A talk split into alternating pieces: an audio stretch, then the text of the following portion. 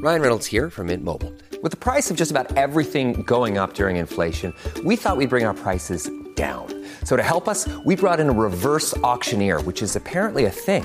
Mint Mobile unlimited premium wireless. Ready to get 30, 30, bit to get 30, bit to get 20, 20, 20, bit to get 20, 20, bit to get 15, 15, 15, 15 just 15 bucks a month. So, Give it a try at mintmobile.com slash switch. $45 upfront for three months plus taxes and fees. Promo rate for new customers for limited time. Unlimited more than 40 gigabytes per month. Slows. Full terms at mintmobile.com.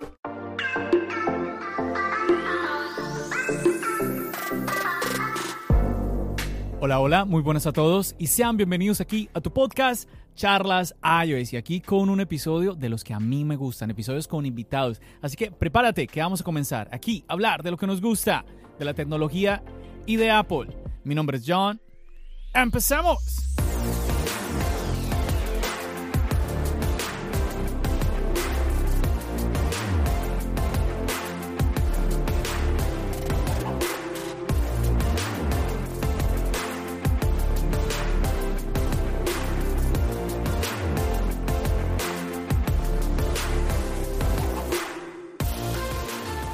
Así es chicos, para este episodio he traído un par de amigos, un par de colegas, aquí compañeros también, podcasters, que ustedes ya, lo han- ya los han escuchado, eh, porque no es la primera vez que vienen aquí a charlas, a iOS. Eh, algo, a ver, lo he, lo he repetido muchas veces, algo muy bonito eh, de la creación de contenido. Eh, digo, creo, creo- a ver, yo creo que la primera recompensa que tú vas a tener creando podcast, creando contenido, es empezar a relacionarte con otros creadores y pues he tenido el privilegio de conocer a varios de ellos y entre ellos pues están aquí dos invitados que son Richard de Solo Smart Tech y Albert de Calvo OS 360. ¿Qué más muchachos? ¿Cómo estamos? Pues nada, aquí estamos una vez más. John, gracias por la invitación. Ha sido toda una odisea para poder grabar este podcast porque ya ahora les estaremos contando sobre todo lo que me ha pasado con, con el Mac, con el micrófono. Ha sido toda una locura. Saludos, Albert, y, y nada, con muchas ganas de grabar el podcast, como siempre. Pues nada, yo por mi parte, buenas noches John, buenas noches Richard. Eh, realmente hemos grabado, creo que este es el segundo podcast, porque anterior a empezar la grabación ya habíamos grabado uno. Pero John, a ver, yo lo que quiero es que Richard diga la verdad de por qué tuvo problemas al inicio de la grabación. Que no omita ningún detalle, de todas maneras nosotros tenemos imágenes que pueden confirmar por qué ha sucedido todo, pero bueno, esperemos que cuando él dé su disculpa, eh, John, que diga por qué cosa fue. Bueno, yo lo que pienso que pasó fue que John, que es inaceptable eh, que un fanboy use Google Chrome, me dice que abra un link por Google Chrome y cuando abrí el link, pues se desconectó la interfaz, se desconectó el micrófono, los AirPods se conectaron al iPhone y al Mac al mismo tiempo, se descontroló todo.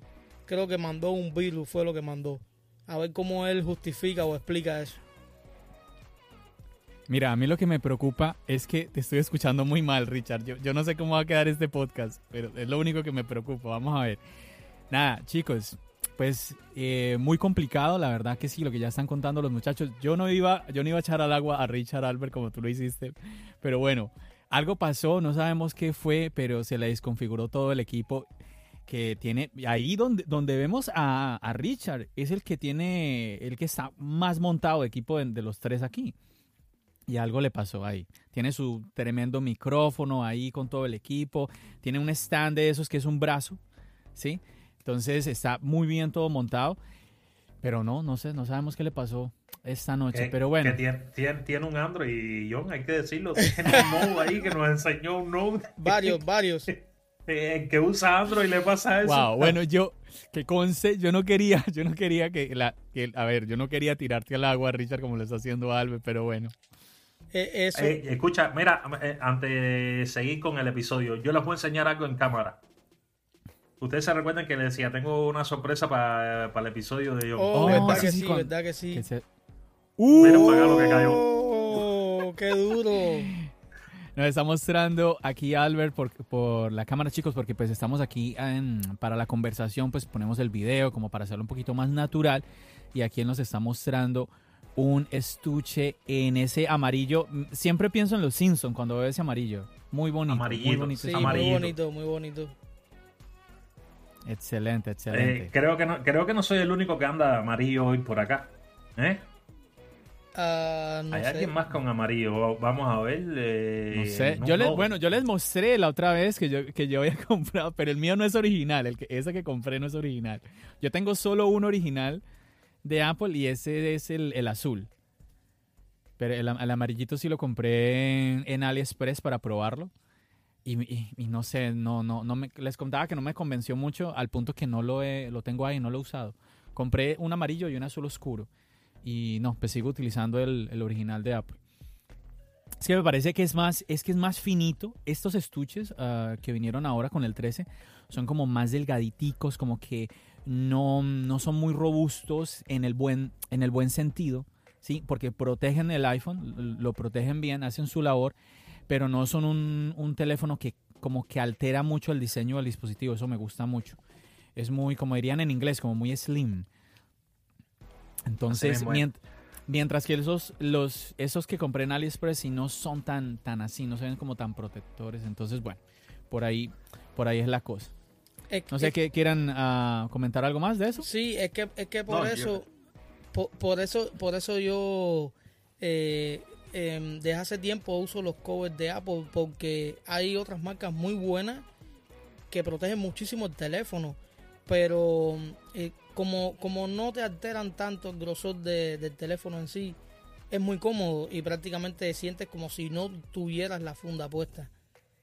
Más o menos. Eso también me No, pasó eso- con eh, el con el Eso es un tema caliente, Richard. Sí, Eso es un tema caliente. eso me pasó con el No, no, no, no vamos a calentar la pista hoy aquí. No estés hablando de que si iPhone con funda o sin funda, que eso es un tema. No, no, no, no, no, no. O- obviamente, obviamente, iPhone confunda. Yo lo puse en un tweet.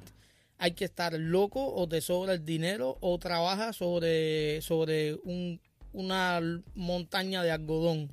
Si tienes el iPhone sin funda y se te cae, puede que no pase nada, puede que, que se dé un golpe en una esquina, pero depende de la posición en la que caiga el teléfono. Estás un 99% listo para que se te rompa el teléfono. Por favor, tú no vas a coger un Tesla y lo vas a poner en a subir una montaña por, por- por piedras como un jeep. No puedes hacerlo. Claro. O sea, siempre va a haber un riesgo. Claro. Eh, esto lo- yo, yo lo hablaba tanto en Twitter como lo hablaba también en un episodio del podcast.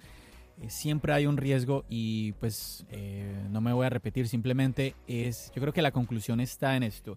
Si tú te puedes permitir, eso yo lo decía en el episodio, si, tú te puedes permitir el pagar por la reparación de tu iPhone o tú pagas por Apple Care, si te puedes permitir pagar por Apple Care y pues dices ando sin funda, adelante, está muy bien.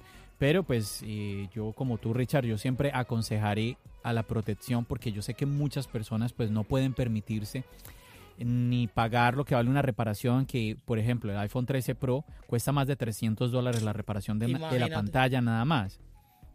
Si el daño es superior, pues va a ser más, más alto el costo de la reparación. Y pues el Apple Care son 200 dólares Apple Care, 29 dólares del fee o del cobro que te hacen por el, por el arreglo, más los impuestos. Entonces siempre es un dinero que hay que tener ahí. Si te lo puedes permitir, adelante, disfruta tu iPhone sin funda. Pero si no, pues más bien ten las precauciones que debas hacer. Albert. Sí, mira, eh, realmente este episodio de podcast me va a gustar mucho. Primero que todo porque no preparamos nada.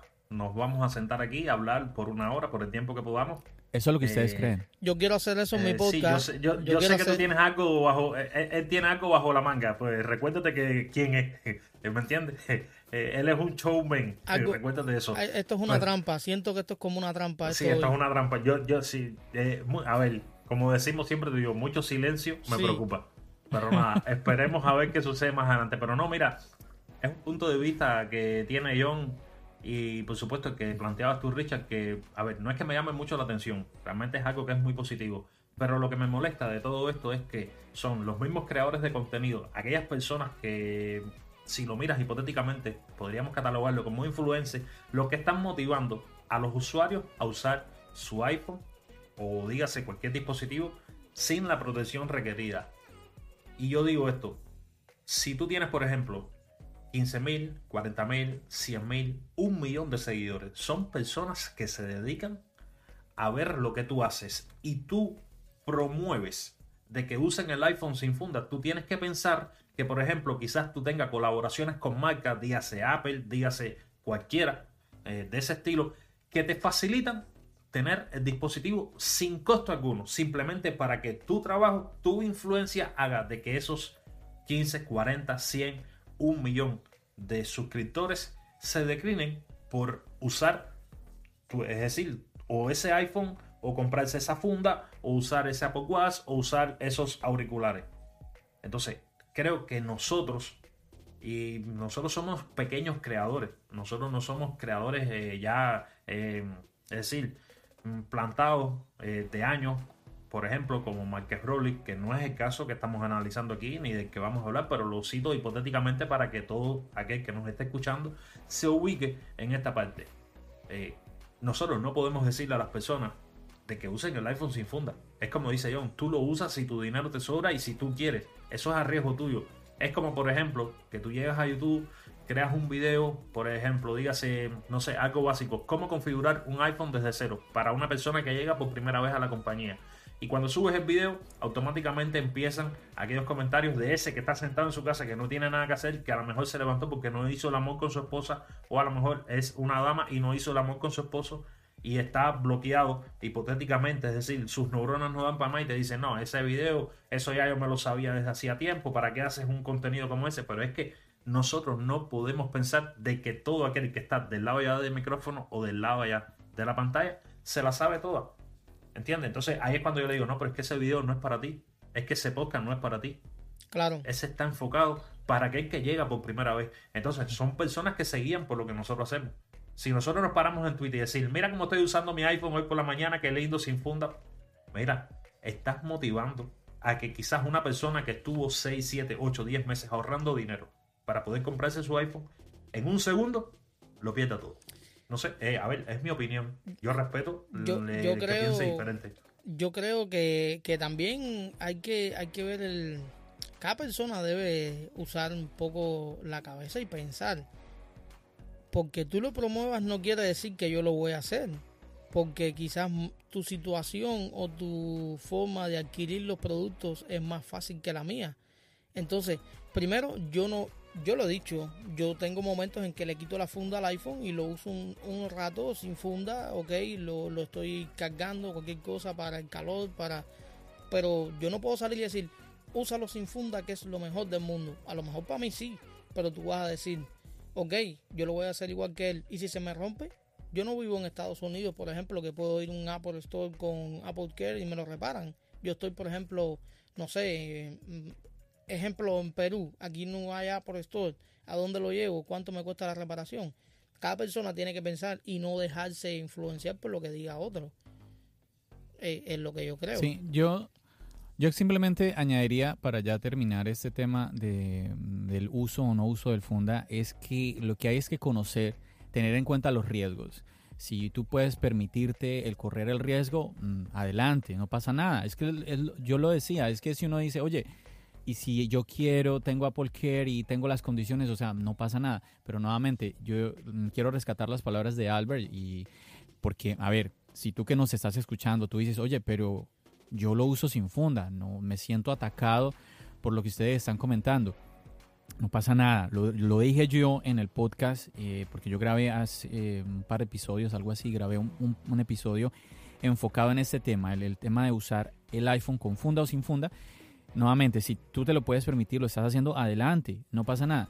Eh, yo quiero es nuevamente como rescatar un poco más las palabras de, de Albert cuando él comentaba un creador de contenido. ¿Por qué? Porque es lo que él dice, o sea, cuando tú estás compartiendo una opinión, cuando tú estás compartiendo, mira, me gustó esto, pues la gente lo va a tener en cuenta. Oh, mira, fulanito, que yo lo sigo, que crea contenido.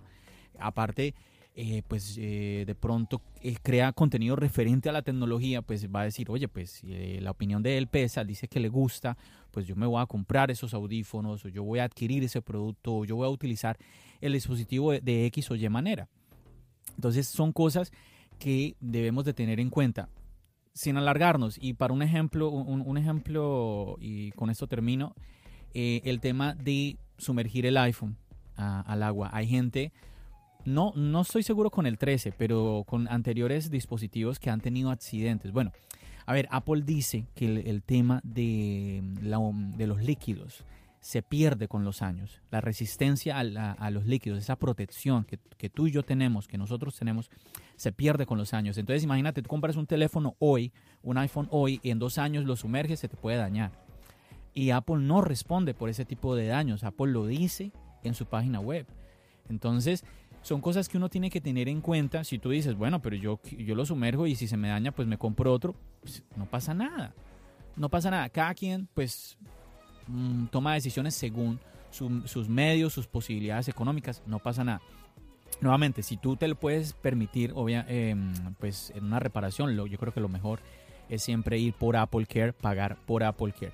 En mi caso, yo les voy a contar esto. En mi caso, yo, yo contaba también esto en el podcast. Yo pienso, quiero, ese es el plan, vender el iPhone.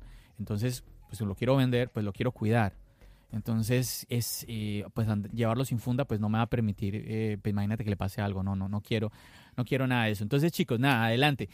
Es una decisión personal, pero nada, que sepas los riesgos, que sepas los costos. Si estás escuchando esto, esto que es muy polémico, mira cómo levanta pasiones ahí Albert, ahí comentando y todo. Y este, en Twitter, eso fue un incendio ahí forestal impresionante el que se levantó cuando yo hablé sobre ese tema en Twitter. Impresionante. Pero nuevamente, si, si no has escuchado de esto, eh, te recomiendo que le eches un ojo al episodio. Yo te voy a compartir este episodio, te lo voy a dejar acá en la descripción donde yo te hablo, incluso te comparto ahí los costos, los precios del iPhone 13, del iPhone 12, 11, 10S, 10, el 8, del 6. No me acuerdo hasta dónde bajé compartiéndote los costos de reparación de todos eh, esos dispositivos. Entonces, para que ahí, mm, pues nada, le eches un ojito a ese episodio. Bueno, chicos, vamos a dejar entonces ese tema de las fundas. Y bueno, vamos a cambiar, vamos a cambiar eh, un poco de temática. Vamos a, a ver qué preguntitas, qué preguntitas les puedo hacer. Yo les, pre- yo les pregunté antes de arrancar, que pues obviamente siempre hay una charlita, hay una charlita antes de, de empezar a grabar y ustedes me dijeron que, bueno, ahí lo estaba diciendo ya eh, Albert, que podemos preguntar lo que sea. Vea, yo lo que, Albert, para ti y para mí, vamos a preguntarle a Richard. Oh, Tranquilo, Richard, Ay, no pasa nada, tranquilo, mira cómo se asusta, no. No, nada, no pasa nada. deja buscar Algo muy el, normal. El a ver, chicos, Deja buscar el extintor. Richard, Richard eh, ya publicó en su canal de YouTube eh, un par de videos, creo, ya un par o uno, sobre el iPhone SE. Eh, tres. Ah, ok, ok. Entonces, ya, eh, ya creaste contenido referente al iPhone, ya hiciste pruebas con el iPhone y obviamente cada día que va pasando, pues te va, te va, vas teniendo una experiencia diferente, ¿no? Entonces, es un teléfono que no deja de dar polémicas. No vamos a, no profundicemos mucho en, en- en eso, que si vale la pena, que si no vale la pena. Yo creo que ya se ha hablado mucho de eso. Pero yo quisiera como que tú nos contaras, Richard, a Albert y a mí, y obviamente a todos los que nos están escuchando, si en estos días que has utilizado el dispositivo, de pronto, qué cara, no, característica no, como qué impresión positiva o negativa has visto que, que te ha dado, que tú digas, oye, mira esto que me acabo de dar cuenta, no lo había visto de esa manera. A ver, cuéntanos. Eh, a ver, ¿qué- ma- ¿quieres que te hable sobre lo que me ha gustado de, del teléfono en estos sí, días? sí, cosas buenas, cosas y cosas malas también. Si hay algo malo, pues está, Claro, está- está claro. bien. A ver, mira. eh, yo soy muy fan del Touch ID.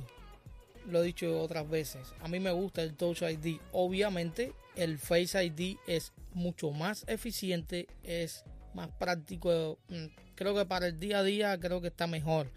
Ahora, me gusta el Touch ID y lo estoy disfrutando un montón en, el SE. Otra cosa que es extremadamente cómodo y ahí ya vamos al mini. Recuerda lo que hablamos del mini, que tú habías hablado que había un público que estaba muy contento con el mini y lo entiendo porque es muy cómodo cuando estoy usando el SE y de pronto estoy usando el, el Pro Max. Obviamente, mayor pantalla para, para lo que es crear contenido, para podcast, para todo lo que hacemos nosotros. Lo hacen mejor en esa pantalla. Es muy cómodo. Yo inte- intenté trabajar en Luma Fusion en el SE y prácticamente imposible. Eh, Imagínate, si en el iPhone 12 Pro Max es difícil. Entonces, Wow. Eh, entonces lo que pasa, lo que pasa es que yo intenté eh, hacer algo en Luma Fusion con el, pero me es, me es imposible porque es una pantalla muy pequeña, lo que ya sabemos. pero es muy Claro. cómodo, es un teléfono muy cómodo debido al tamaño. Me ha gustado eso también. Ajá, pregunta. Déjame preguntarte, eh, me gusta mucho lo que, mira lo que está comentando aquí Richard, Albert, eh, el tema del Touch ID, sí, que es una tecnología, eh, pues ya tiene muchos años, pero él dice lo está disfrutando mucho. Hay gente que incluso le gustaría, por ejemplo, estamos a seis meses del iPhone 14, o bueno, como, se vaya a llamar, pero bueno, el iPhone de este año, ¿no? Eh, estamos a seis meses y les gustaría ver un Touch ID junto al Face ID conviviendo en el mismo iPhone 14. Me llama la atención esto que está comentando eh, Richard, porque generalmente cuando se habla del iPhone SE con el Touch ID, lo de siempre, para mi abuelita, para mi mamá, para esa persona que le cuesta mucho la tecnología, no lo sé. Ah, mira, yo pienso algo. El iPhone SE tiene una pantalla comedida, ¿cierto? Una pantalla pequeña para lo que, para lo que manejamos hoy en día. Y obviamente incluso el iPhone mini pues tiene una pantalla superior. Y a ver, mm, si vamos a pensar, si de verdad estamos pensando que si en mi abuelita, que si en mi mamá, que si en... Pues mejor una pantalla mm, mayor en donde puedan leer con una mayor comodidad. Pero a ver, yo entiendo eso de que la gente insista, yo quiero el Touch ID. Yo les pregunto, ¿será que vamos a- vamos a tener siempre un Touch ID en el iPhone? Vamos a tener, van a pasar años y vamos a seguir con un modelo que tenga Touch ID y añado esto. ¿Será que sí? Como todo tiene que evolucionar y los diseños también evolucionan, ¿será que ese Touch ID no evolucionará, entre comillas, o más bien evolucionará no? ¿Seguirá el ejemplo de uno de sus hermanos tipo iPad Air? Claro, fue lo que dije. Donde- Me, ahí es donde, ahí es donde, donde que pensé que iba, cuando te estaba escuchando el análisis, claro, dije, eh, la lógica, a ver, no es la lógica, porque tampoco, nosotros no podemos convertirnos ahora en personas absolutas, no somos leakers, no somos nada, no, No, trabajamos pero podemos para más nada. o menos eh, pensar claro, en que claro, esto, no esto y trabajamos esto para me da a nadie, pero- entender esto. Eh, correcto, no trabajamos para nadie, pero eh, podemos crearnos nuestras propias ideas, nuestras propias bases sobre qué podría suceder. Tú dijiste algo que es muy claro. La primera lógica. El Touch ID de seguir, no digamos que de por vida. Vamos a, a- mentalmente. 2022. Vamos a hablar que estamos en 2032. Que todavía existe el iPhone y todavía existe el Touch ID. La lógica es que de aquí a esa fecha él haya evolucionado. Ahora, ¿cuál sería la evolución de ese Touch ID? ¿Hacia dónde evolucionaría? A mí lo que me da a pensar es que su próxima evolución va a ser al botón de encendido, similar a lo que tenemos en el iPad, y que en un futuro, más adelante, pase de estar como un botón físico dentro del dispositivo a estar bajo pantalla, que es lo que quisiera todo el mundo. Eh, porque hay muchos que quisieran, pero ustedes se han puesto a pensar y que ese Touch ID, en vez de ir al botón de encendido, esté, por ejemplo, en la manzana que tenemos en la parte trasera. Yo les, vea, les quiero añadir algo, muchachos, les quiero añadir algo. Es que a, Richard, a Richard le, le- le subió la presión. Claros. Les quiero añadir algo porque es que, a ver, esto se ha hablado muchísimo. Yo tengo años escuchando a la gente de que, ay, el Touch ID en la manzanita de atrás y todo esto. Y bueno, mm, pueden suceder muchísimas cosas, pero yo les quiero, quiero que, como que devolver un poco la película. ¿Se acuerdan cuando llegó, llegaron las pantallas táctiles? Una de las, una de las primeras, eh, de pronto, como sensaciones bruscas que tuvimos al pasar de los botones a la pantalla es el hecho de no poder controlar el, el teléfono o el iPhone. Bueno, el iPhone no, en, eso, en ese entonces, pues el teléfono que, que cada uno tuviera, no poder manejarlo eh, sin ver. Ustedes se recuerdan que uno hasta mandaba, yo no sé ustedes, pero yo mandaba mensajes con el teléfono debajo de, debajo de una mesa. Pim, pim, pim, pim, pim, pim. sí, Tú no necesitabas Sí. ver. es cierto. No Con el- sabía llegó dónde el iPhone. tecla. Claro, llegó el iPhone y adiós eso. Tú necesitas ver. Entonces yo, le- yo les, les voto esta pildorita y las personas que tienen una discapacidad, que son invidentes. ¿M? Como, sí, no Ojo, ojo, mm, lo que estoy comentando acá es con desconocimiento. No sé cómo una persona invidente, por ejemplo, eh, cómo le vaya en su día a día con un Face ID. No sé si, le, si pues, de pronto le vaya bien, sí, pero quizás diga, me siento más cómodo porque mando mi dedo y ahí siento el botón Home.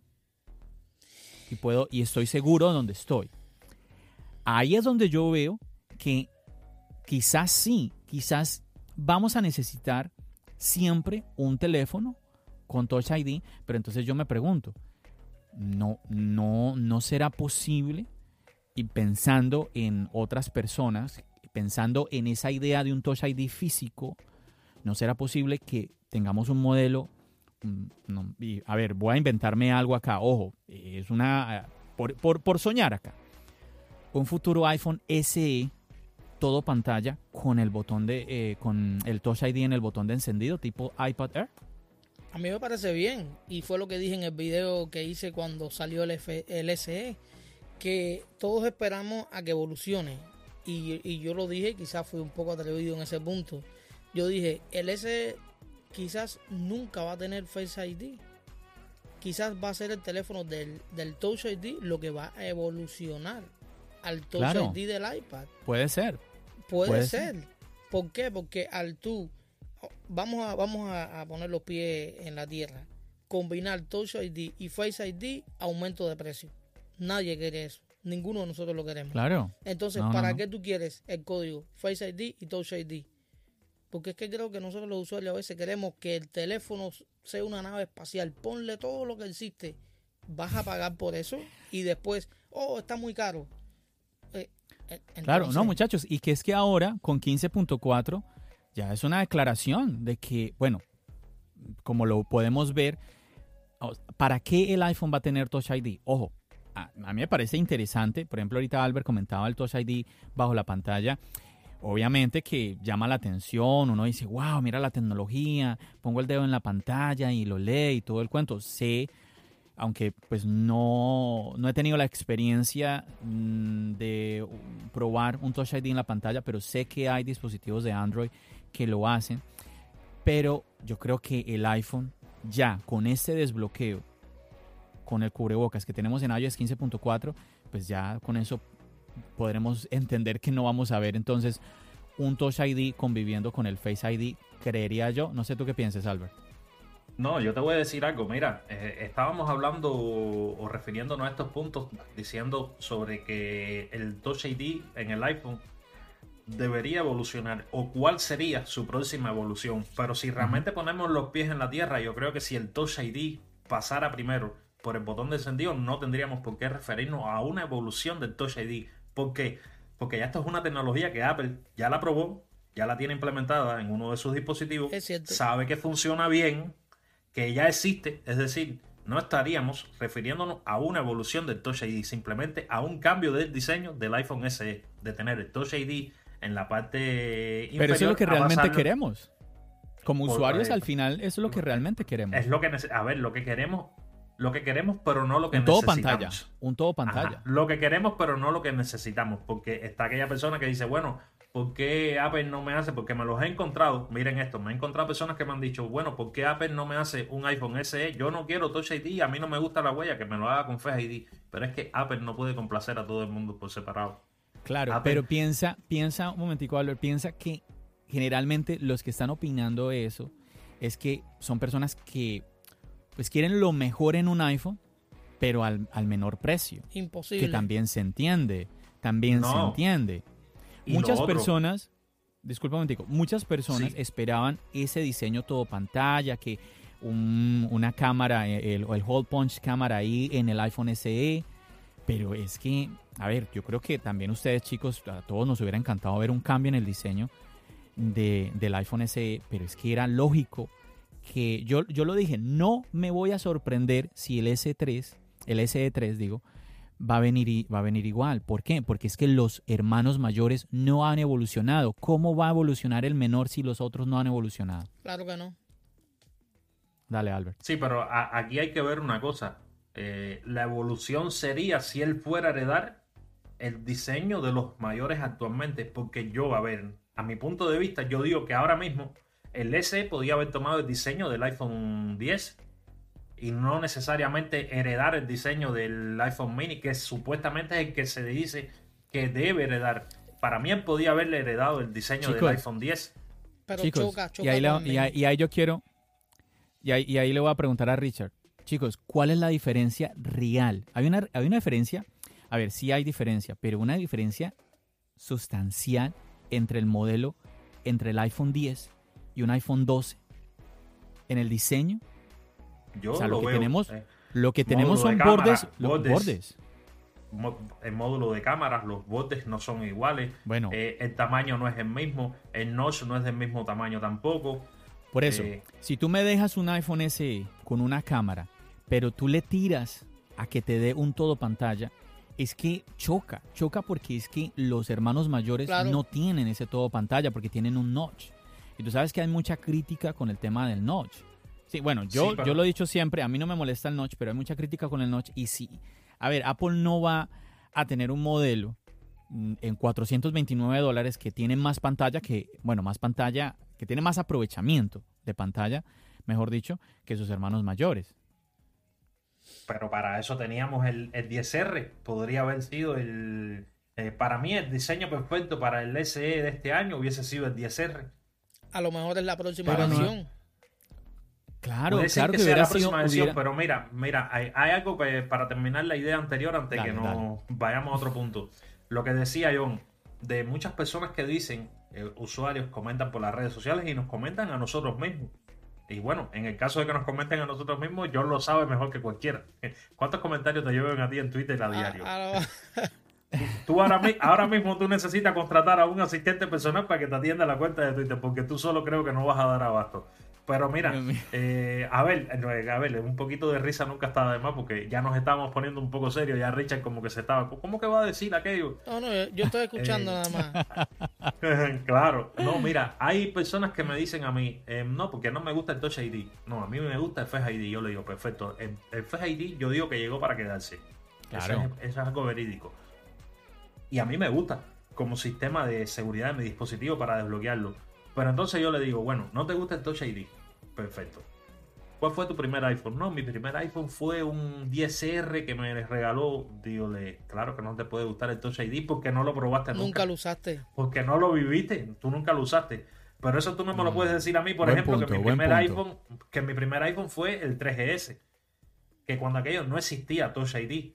Que después fui al 4, 4S, el 5, 5S. Llegó el Touch ID por primera vez. Sí, un Touch ID que era muy espartano en ese momento, pero es un Touch ID que dio un cambio total cuando llegó el iPhone 7. ¿cómo tú vas a decir que es espartano? Si ese fue mi teléfono, mi teléfono preferido ha sido ese. Sí, pero a ver. No, no, sí, te, a no ver, te lo ver, acepto, el- no te lo acepto. Eh, Ah. recu- re- recuerda que en ese momento era un botón físico dentro del dispositivo, No dentro del importa, chasis. a En mí el nunca iPhone me 7, A mí nunca me falló. bueno, ah, para, para mí era espartano con lo No que te lo tenemos en este momento del Touch ID. Ya, Es, es lo que son las cosas, no podemos Eso fue, de no, no, no, indudablemente, Es- es que chicos, mira, indudablemente, Yo pasé trabajo, indudablemente eso fue una evolución del Touch ID. Sí, lo que vimos en el iPhone evolución. 7. yo pasé trabajo para adaptarme de la sensación del botón a cuando Ay, cambió. no puede ser, Sí, de verdad. ¿Sabes por qué? Porque cuando tú apagabas el teléfono, no, no funcionaba el botón. Tú no sentías la, la sensación de, de ¿Y la ¿Para qué querías usarlo si está apagado el teléfono? Porque es que se te quedaba sin batería y tú presionabas el botón para que se encendiera la pantalla y el teléfono no encendía. Lógico, porque está apagado. La sensación. Pero para eso, pero para eso está el botón de encendido. No, pero tú no vas a ir ahí arriba. Si tú lo tienes sobre la mesa, tú tocabas No. el botón de home y se encendía la Como pantalla. dicen por ahí, problemas del primer mundo. Para- Claro. no me quiero ir al botón de arriba, si lo quiero irme al de abajo. No, pero Pero, si está sobre la mesa, ¿para qué tú vas a tocar el botón de arriba? Está sobre la mesa. Lo primero que uno hacía era con el dedo. Mira el somos de complicados los seres humanos, como somos de difíciles de complacer. Cada uno es diferente. A ver, a ver, lo que está diciendo Albert, yo, bueno, yo ahí estoy de acuerdo con Albert, es que fue una evolución lo que vimos en el Touch ID del iPhone 7, que, que dejamos ese botón físico. Aparte, eh, a ver, antes del iPhone, eh, muchas personas llegaron a tener problemas con el botón Home. Muchas personas se les dañaba el botón Home. ¿Cómo? Y muchas, muchas personas tenían que activar el City Touch. Entonces, quizás no fue el caso tuyo, yo creo que a mí tampoco me pasó, pero sí hubieron personas que se les entraba algún líquido de pronto o les entraba alguna basurita y se les, y les ya no funcionaba el botón home. Entonces esto obviamente pues liberó el iPhone de esa preocupación de que por ahí se metiera algo. Entonces nada que hacer, o sea, sí, a mí me parece que sí o sí es una mejora. Que obviamente lo que pasa es que somos por ahí dicen que los humanos somos animales de costumbres, ¿no? Entonces, claro, estamos acostumbrados a X tecnología, viene una nueva y nos cuesta cambiar, ¿sí? Por eso obviamente entiendo lo que dice, lo que dice Albert y obviamente hay personas que dicen, no, yo creo que muchos hasta nos reímos porque vimos eh, que el presidente, en, ese momento el presidente eh, Trump, él, puso un tweet diciendo que a él, a él le parecía muchísimo mejor el botón home. Sí, el Touch ID. Que no, que ese Face ID, que no, que mejor. claro. Think cool, dame, dame el Touch ID. Bueno, es la opinión de él, es el gusto de él. Por eso, eso es lo que estamos comentando en este momento. ¿Será que vamos a siempre tener un iPhone? Porque ¿cuántos años tenemos con el, con el Touch ID? Pero a ver, yo digo esto, muchachos, porque yo creo, y a ver si los que nos están escuchando están de acuerdo con nosotros, yo creo o bueno, conmigo, no, los, no los meto, a ver si ustedes también están de acuerdo, ustedes dos chicos están de acuerdo conmigo. Creo que al ver tantos años, eh, el Touch ID todavía en dispositivos, quizás es que sí, vamos a tener, pienso también en el, nuevamente lo que ustedes están hablando, hay personas que prefieren el Touch ID, me pongo a pensar que quizás el ejemplo que les ponía ahora, que nuevamente lo hago con desconocimiento, eh, quizás para personas invidentes, personas con alguna discapacidad, para ellos sea mejor un teléfono con ese botón físico. Pero insisto, lo que realmente molesta del Touch ID no es el Touch ID. Lo que molesta del Touch ID son los marcos. Es que esa es la realidad. Son esos marcos que cada vez que pasan los años, uno va buscando, uno como que se acostumbra a que los marcos van haciendo más delgaditos. Chicos, yo, a mí me pasa que con el iPad Pro, yo ya veo que esos marcos están como muy grandes. Sí. Los del iPad Pro que son, los, es el, son pequeños los marcos. Pero claro, yo ya veo otros dispositivos por ahí, incluso en Apple, los nuevos MacBook y todo. Y yo digo, oye, están como grandes, esos, están gruesitos esos, esos bordes del iPad Pro. Entonces, claro, entonces, ¿qué va a pasar? Yo digo, el SE, yo creo, creo, no, no lo estoy asegurando, pero creo que va a llegar el momento en que el SE sí va a dar el salto a ser un todo pantalla. Y pues si no si no llega a tener Face ID por estas razones que estamos dando, porque nuevamente hay personas que por alguna discapacidad les conviene tener el botón, hay personas que de verdad quieren tener un botón físico simplemente porque les gusta y Apple les, quiere dar esa opción a ellos, pues entonces si vamos a evolucionar, ¿no? Eh, al fin y al cabo evolucionamos a ese todo pantalla, yo creo que el paso es lo que ya está en el iPad Air. Albert lo estaba diciendo, no es una evolución porque ya está, pero bueno, es un cambio que es importante porque la evolución sí va a estar en el efecto colateral, que sería el todo pantalla en el iPhone SE. A mí me parecería genial. Esos todos los vimos, muchachos, ¿cierto? Esas imágenes por ahí de un iPhone, posible iPhone SE con el hole punch ahí, la cámara y el botón, el, el, el Touch ID en el botón de encendido. Dale, Richard. Te viene bomba. Eh, yo pensando aquí, pensando como los locos, esto, esto me pasa en muchos podcasts, que me pongo a pensar. Ustedes vieron lo que pasó con, el MacBook, ¿verdad? ¿Para qué tiene un notch si no tenemos ni Face ID? Y si te cuelan, si te cuelan e, y si te cuelan eso con el SE, te pongo un notch, te pongo un notch, quito los marcos de abajo, el, el marco de abajo, te hago un notch bien pequeño porque solo vas a tener la cámara y te pongo el Touch ID en el botón.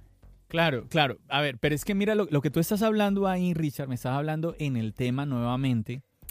Bueno, ¿y cómo se va a desbloquear el iPhone? Con el Touch ID en el botón de encendido. Oh, tú me estás hablando de Touch ID, pero incluso con un notch. Para, para darte la pantalla, quitarte los marcos. Ah, el es verdad. Eh, bueno, ahí lo, que muchos dicen, el, sello de identidad. Un notch fino, bien, bien discreto, porque solo vas a tener la cámara. ¿Qué más tú tienes en el SE? Pero es que no hay necesidad. Si no tienes sensores, ¿para qué vas a tener eh, un notch? Simplemente el hole punch. Bueno, ¿cómo colocamos lo del speaker, no? De pronto el tema del speaker. Bueno, quizás hay en el marco, en el marco, en la parte de arriba del marco. Sí, porque a ver, aquí estoy viendo. Simplemente para mantener la línea de diseño, caballero. Recuerden el notch. Sí, eso es lo que está, bueno, es que eso es lo que dicen muchos, ¿no? El tema del notch. Mira, sí, es que Mira, es muy polémico. El speaker en el borde. En el borde, borde, borde. Se puede poner un speaker. Eso no es un iPhone. Richard, eso es un S10, ¿no? Eso no es una, no, yo no tengo ni idea, yo lo que sé es que no es un iPhone. Ah, mira aquello. Bueno, ahí sí te lo permito, te lo permito, Richard. Se- Richard está se- mostrando se en este puede momento- poner. ¿Cómo es que se llama ese, ese Samsung? El Z Richard? Flip. El Z Z Flip. Flip. Se puede poner. Qué teléfono tan bonito y que no, yo digo, a ver chicos, Esto lo voy a grabar. no, no, eh, aquí empiezan, aquí empiezan la, a la gente a mandarse las manos a la cabeza, ¿cómo así que no sé? No, es que, a ver, yo, yo soy usuario y soy fan de la marca, no tengo ni idea de otros dispositivos Android. Mm, simplemente porque pues no los he comprado, o sea, yo no puedo, yo compro lo de Apple y a mí no me alcanza para comprar, más estar comprando otros teléfonos, otros dispositivos, no, yo una tableta, un computador, un teléfono, o sea, no.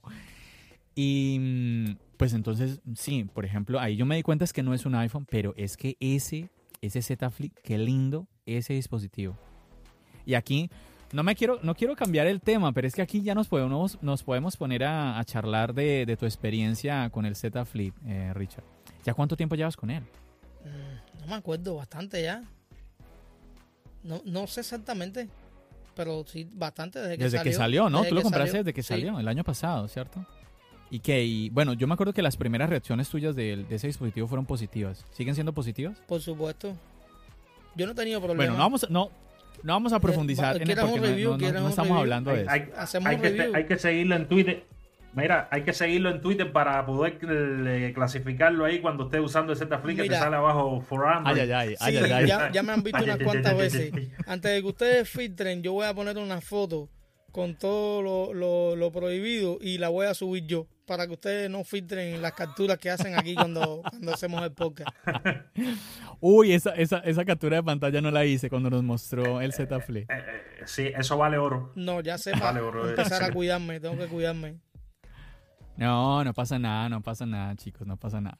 Eh, a ver, nos, nos, se nos fue, se nos fue el hilo con el Z Flip. Es que estabas comentando, Richard. Eh, eh, lo que te estaba diciendo es que qué tal si te damos el, el notch, un notch bien pequeñito como el del iPhone 13. Vaya, yo creo que se puede ser hasta más pequeño. Para darte la cámara, No, pero es que tiene que, a ver, bueno, si tenemos algo, algo ahí, tiene que ser supremamente pequeño porque es que, a ver, yo, yo lo, no, no, no puede ser que vamos a tener.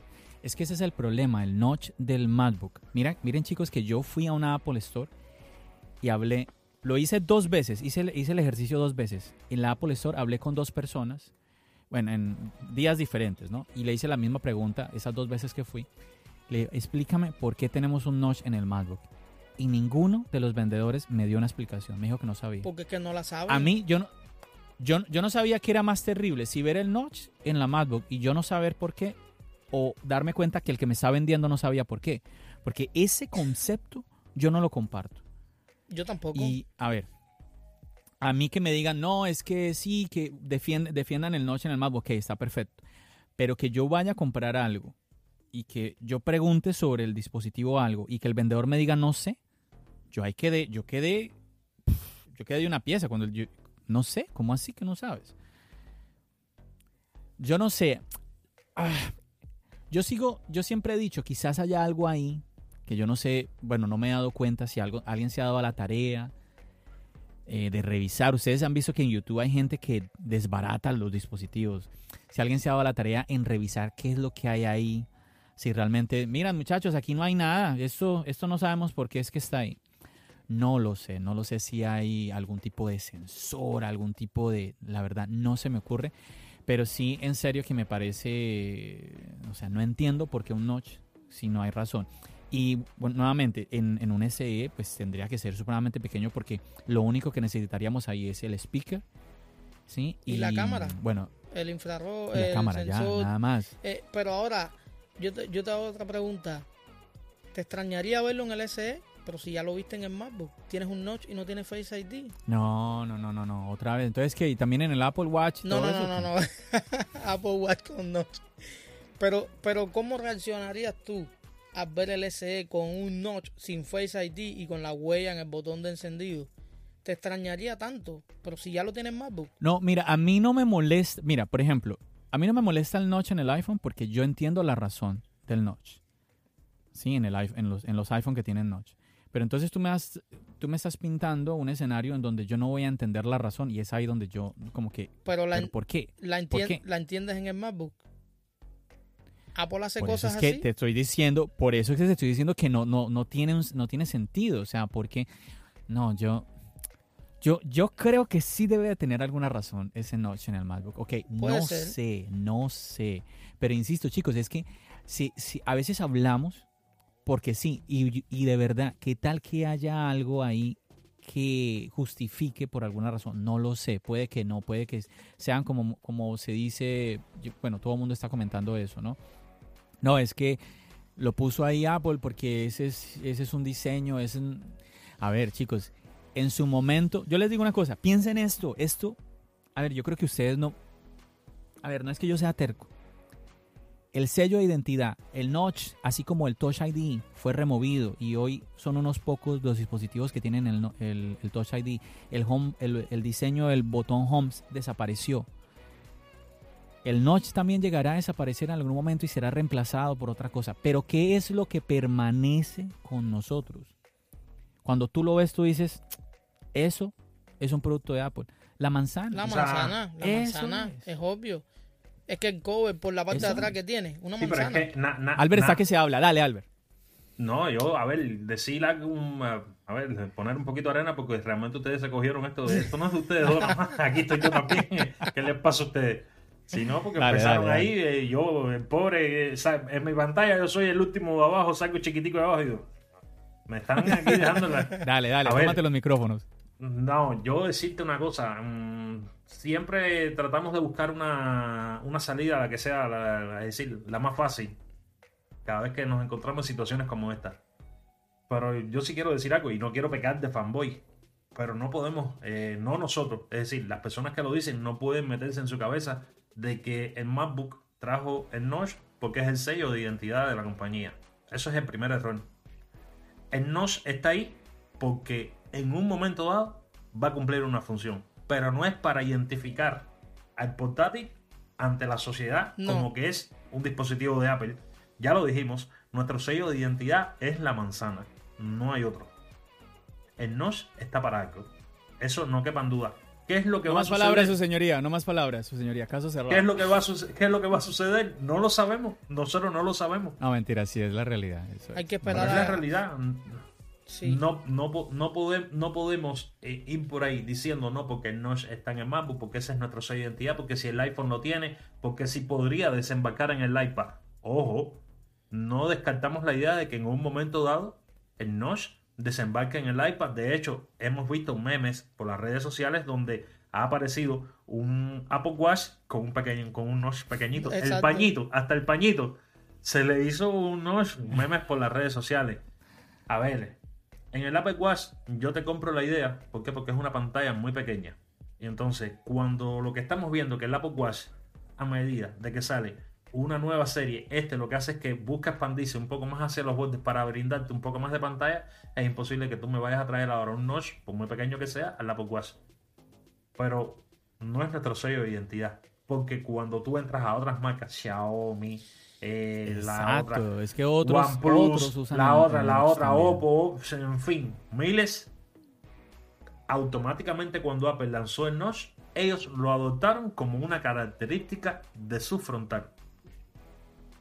Y yo les digo así, yo me he confundido con personas que tienen un Xiaomi en su mano porque porque Android tiene una cosa, las capas de personalizaciones que tienen cada uno de los sistemas operativos, es decir, es decir, Android es un solo sistema operativo, pero cada marca tiene su capa de personalización. Xiaomi tiene la suya, que es MIUI. Fíjense que me equivoco en el nombre. está Oxygen, está Oxygen, que está creo que en, no sé si es en Huawei o OnePlus, no sé, no quiero pecar por ahí. Eh, Samsung tiene la de él, pero algo muy importante, Xiaomi para mí es la que más se asemeja a Apple en cuanto a iconografía, diseño y estructura de la pantalla de inicio.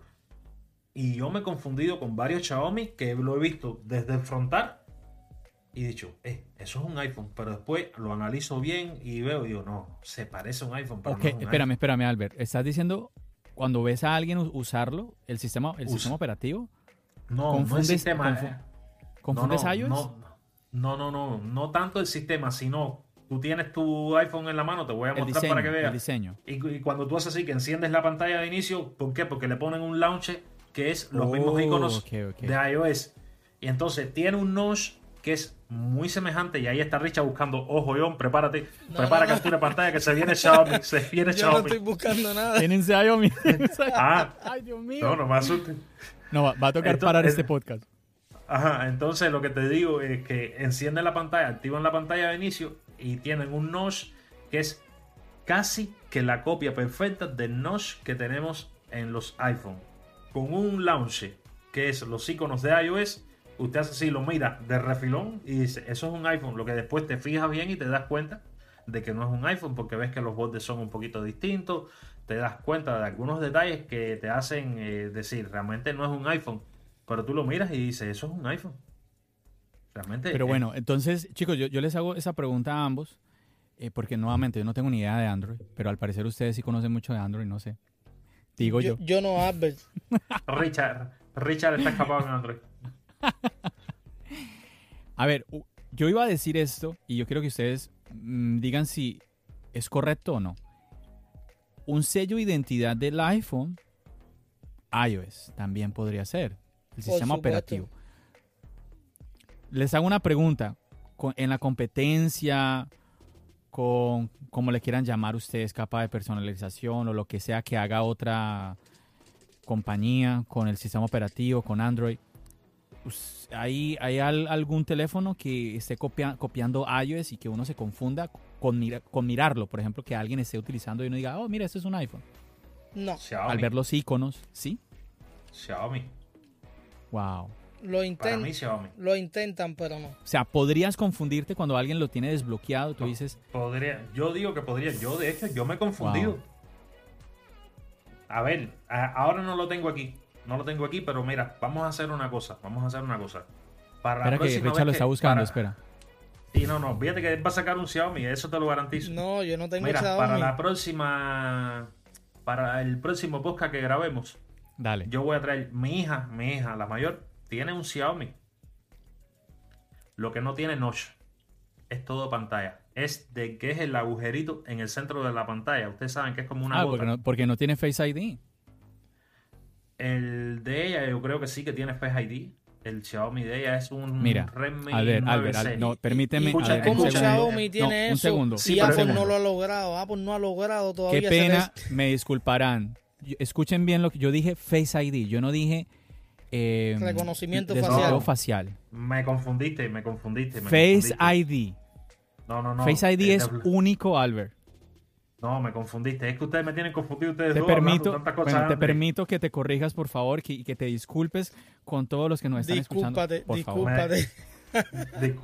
No, no, no. Obligatoriamente tengo que disculparme con toda la audiencia. Eh, a ver, lo que te decía es que yo le voy a pedir el teléfono y lo voy a traer. Y no sé, podríamos hacer, si tú quieres, John, un pequeño corto de, no sé, eh, 10 segundos donde comparemos, yo te comparo por acá con, por ejemplo, con un 6S que, que tengo acá que puedo hacer la comparación y mostramos en pantalla y si quieres hacemos un corto para después eh, tú lo publiques en la comunidad de, mm, de charlas Bueno, iOS, pues, como tú quieras. podríamos mirar, con, podríamos con mirar. uno, con uno al lado del otro. ¿Ok? Wow. Le, vamos, le vamos a instalar un launcher de, de iOS a ese Xiaomi y yo los voy a mostrar muy rápido en pantalla para que tú veas que te vas a dar, te confunde. Tremendo. Si quieres, tremendo. si quieres dejamos a Android tranquilo ya y saltamos para otra cosa, porque mira, mira Richard ya cómo está. No, si ahora es cuando estábamos empezando, ¿cómo que vamos a dejar a Android ya? Chicos, estamos llegando a la hora de podcast. Ya tan rápido. Y bueno, ya se nos. eh, sí, es que va, va rapidísimo el tiempo. Y a ver, Richard nos estaba comentando que le gustaría que grabáramos un episodio. No sé ustedes que nos están escuchando, chicos, qué piensan. Un episodio donde habláramos sobre nuestras experiencias con el podcast. Como por qué nos dio por grabar el podcast. Bueno, aunque yo he contado un poquito de eso en charlas iOS, pero que como, que contáramos un poquito más sobre anécdotas del podcast, Vamos a ver de pronto, eh, nada, si tú que nos están escuchando te gustaría que hiciéramos ese episodio, déjanoslo saber, cuéntanos, escríbenos. Recuerden chicos que la mejor manera que ustedes tienen para comunicarse conmigo en Charlas Ayos, y obviamente pues yo le pasaré la voz a los muchachos, es en el chat de Telegram de Charlas iOS.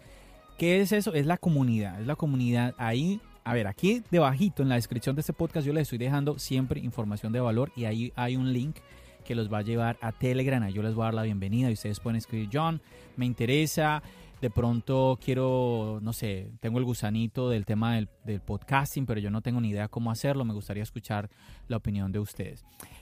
Y Richard, no sé tú qué piensas, pero me gustaría eh, como que terminar el episodio de hoy escuchando a Albert que nos cuente un poquito, eh, en resumido, resumido, así breve. De pronto, si hacemos ese episodio, lo, lo, extendemos. Seguramente el mismo Albert va a hablar de esto en su podcast, pero que nos cuentes rapidito, Albert, por lo que estás pasando tú en este, en este momento con tu podcast, para que la gente pues también conozca un poquito de estas complicaciones que uno a veces tiene con, con, el tema de crear contenido, que es no solamente es ponerme a pensar la idea, de pronto escribirla, grabarla, eh, luego editarla, luego publicarla. Entonces, cuéntanos un poquito eh, lo que está pasando. Vamos a hacerlo, vamos a tratar de que sean en 6, 7 minuticos, eh, Albert, que nos cuentes por lo que está pasando ahorita Calvo OS 360, el podcast. Wow, realmente nada, primero que todo ustedes han sido mmm, dos personas que lo han vivido conmigo desde el primer momento. Eh, no vamos a entrar en esa parte de los detalles, de lo que hemos hecho, de lo que no hemos hecho, de todo lo que ustedes han hecho por mí, porque realmente yo nunca voy a tener con qué agradecerle a ambos dos desde ayer que empezamos a tratar de solucionar este problema. En fin, ¿qué ha sucedido con Richard, no enseñes más un Android, ya está bueno ya. dale, dale, Albert. ¿Qué ha sucedido desde ayer? Eh, para ponerlos un poco en contexto rápido y tratar de que esto no sobrepase los 5 minutos. Hace 48 horas mmm, yo me disponía a entrar, normalmente como hago todas las noches, que tengo, es decir, tengo un modo de concentración programado para que en un horario X de la noche, ahí es que yo entro, reviso los comentarios de YouTube, reviso las vistas de los videos que he subido, entro a mi panel de control en Ancho, Anchor, como usted lo quiera llamar, para ver cómo van las métricas del último episodio, si se está escuchando, si no se está escuchando, si tengo algún comentario. Y para mi sorpresa, no puedo acceder a Anchor. Dije, bueno, puede ser de que haya un problema de los servidores que están caídos. Escribo el soporte y me dicen de que no, no hay ningún problema, todo está marchando eh, como lo previsto, es decir, no existe nada normal. Pero yo no podía acceder a Anchor. Pasan las horas, pero me quedo con aquello. Digo, bueno, ¿qué sucederá? Vuelvo a intentar y no puedo acceder nuevamente a Anchor. Digo, bueno, esto ya no es normal. Para aquel que está escuchando por primera vez charlas iOS o que me está escuchando a mí por primera vez en charlas iOS, yo vivo en Cuba. Así que me imagino que muchas personas no, eh, no es que conozcan a Cuba 100%, pero que se tengan por, por un segundo eh, ese punto de qué cosa significa vivir en Cuba. Entonces, dije, bueno, déjame probar eh, una variante. Voy a activar un VPN a ver si es un problema con la ubicación de mi dispositivo, que es lo que no me permite acceder a Anchor. Activo el VPN y para mi sorpresa, boom. Sin ningún problema, puedo acceder a Anchor. Dije, bueno, puede ser que esté sucediendo algo, pero ya eran altas horas de la noche al otro día, en la mañana, cuando voy para mi trabajo, que eso sería ayer, dije, ya no me queda podcast que escuchar. Y tenía en el tintero, increíblemente, me quedaba un episodio de Charlas iOS que era el último por escucharlo. Cuando voy a descargar el podcast, que yo lo, el podcast que yo, que yo uso es Pocket Cast. Pocket Cast me dice de que el feed de charlas iOS está destruido. Que me ponga en contacto con el podcast. Dijo, ¿y esto ahora qué pasó ahora? A esto no es normal. Dije, voy a activar el VPN, activo el VPN y entonces de esa es la manera que pude descargar ese episodio. Si activaba el VPN. Voy a ver otros podcasts que yo escucho que igual distribuyen desde Anchor y me sucedía lo mismo, cosa que no me había dado cuenta. Resumen, desde hace 48 horas en Cuba, todo el creador de, de podcast, que tenga un podcast anclado, es decir, que lo distribuye desde Anchor, ese creador tiene que usar un VPN para poder acceder a su cuenta en Anchor. Pero a su vez, todo aquel cubano que esté aquí dentro de la isla, que consume podcast y que alguno de estos podcasts es distribuido, sea por un cubano o sea por un eh, creador que viva en otro país, pero que use Anchor como plataforma para distribuir, tiene que obligatoriamente usar un VPN. El resultado de esto fue el siguiente. Yo me decía, bueno, yo puedo seguir en Anchor, simplemente activo un VPN y sigo distribuyendo mi contenido. Pero el problema es que mi audiencia principal está en mi isla. Entonces, si yo sigo distribuyendo podcast desde Anchor, una, que era lo que yo comentaba con John y con Richard, ahora lo que tengo es miedo es que por ahora lo puedo usar con VPN, pero puede llegar el momento que no lo pueda usar con VPN. Entonces voy a perder un trabajo de tres años. Esa es una. La otra, estoy obligando al cubano a que tenga que usar un VPN para que me pueda escuchar. A ver, no es ningún problema, pero le pones las cosas más difíciles a las personas, porque las personas lo que quieren entrar es a su aplicación de Apple Podcast, eh, simplemente descargar o escuchar online y ya, no es que tengo que activar un VPN para ver si se conecta, si no se conecta, entonces si descarga el episodio, si no lo descarga. Eh, realmente ha sido tedioso. Gracias a Dios y a todo lo que ustedes dos empezaron a hacer conmigo desde ayer, para no mencionar, no me gusta estar eh, dándole crédito a estas cosas porque esto es interno nuestro, pero si, si no hubiese sido por ustedes dos, yo realmente lo que me estaba planteando era no, no hacer más podcast. Ya, dejar el podcasting porque realmente desde Cuba no tengo cómo sostenerlo. Esa era una. Ahí está. Sí, realmente es un, es, es un problema. Incluso, por ejemplo, pues yo distribuyo charlas es a través de Anchor. Y quiere decir que si alguien en Cuba quiere escuchar charlas Ayos, pues tú ya lo explicaste, pues necesita un VPN sí o sí. Eso es un problema que lo estás comentando tú en, en, tus propias carnes, eh, Richard, eh, digo, disculpa, Albert.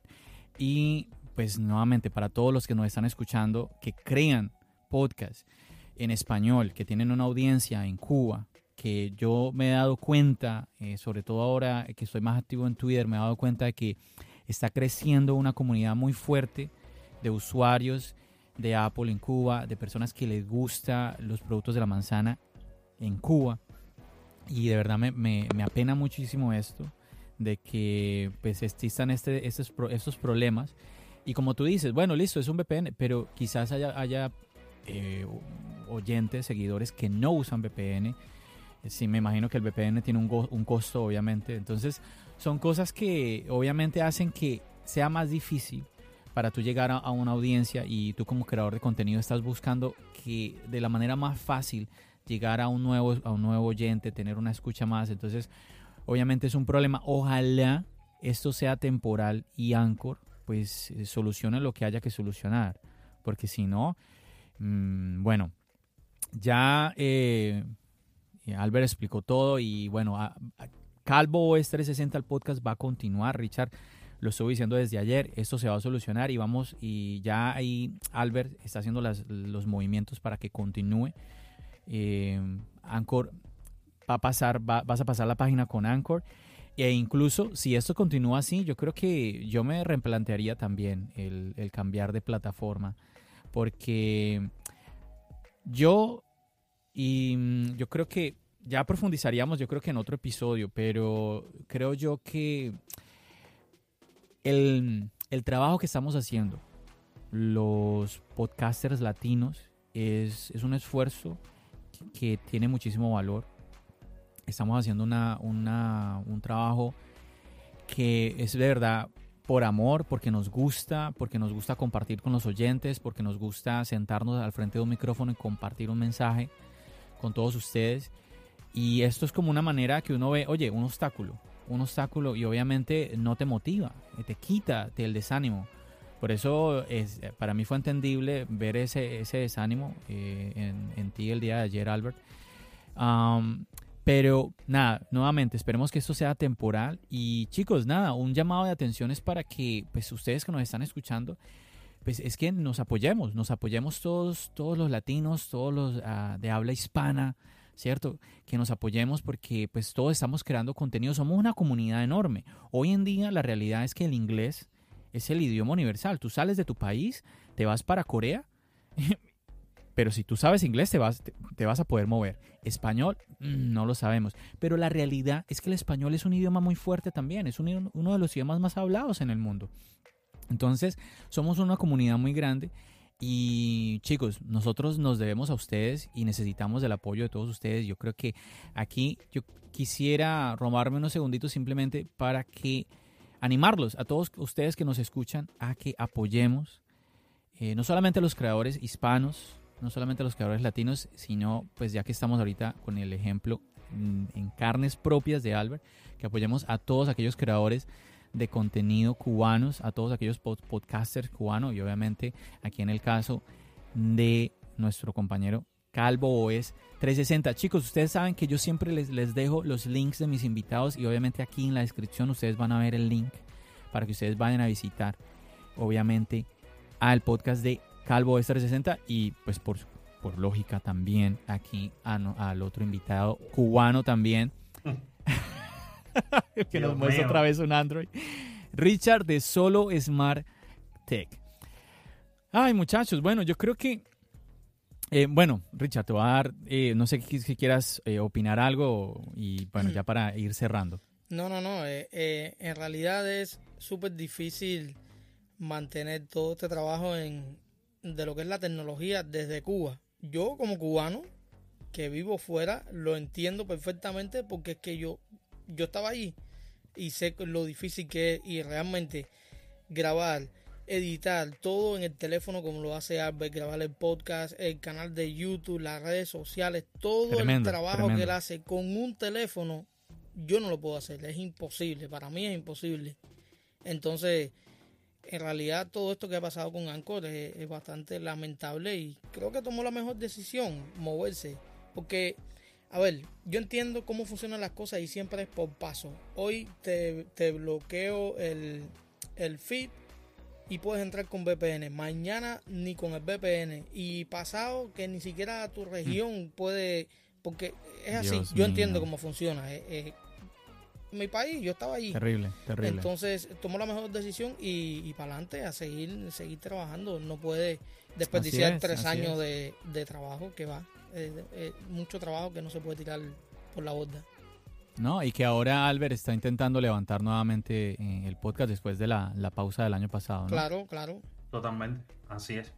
Eso es, nada.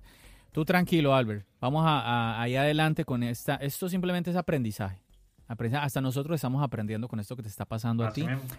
y vamos, vamos, es que, eh, mira, mira que sí, ese, ese episodio lo vamos a grabar, Richard. Si todo, todos si Dios lo permite, vamos a, grabar ese episodio y para que entonces eh, Albert nos cuente, bueno, ya después de, que pase un poquito la tormenta, a ver cómo le va, cómo van las cosas con, el podcast, cómo le va fluyendo todo, si se siente mejor fuera de Anchor y todo lo demás, a ver qué, nos comparte. Así es.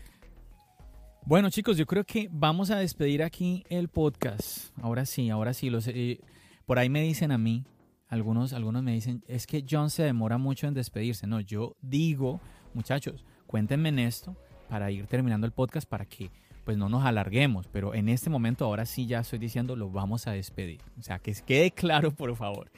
Muchachos, muchísimas gracias por, por haber nuevamente aceptado una invitación aquí a Charlas Es Albert, Richard, muchísimas gracias de verdad. Eh, les, les, les dejo los micrófonos para que se despidan. Richard. Bueno, nada, pues me la ha pasado muy bien. La verdad que nos hemos divertido mucho. Este podcast tiene como cuatro horas porque antes de empezar a grabar ya teníamos rato en esto. Nada, me la he pasado muy bien como siempre. Gracias por invitarme una vez más y bueno, te espero en el mío. Pronto vamos a ir rotando. Pronto vamos para mi podcast también. Sí, no, hablando de eso, ¿a quién es el que le toca ahora?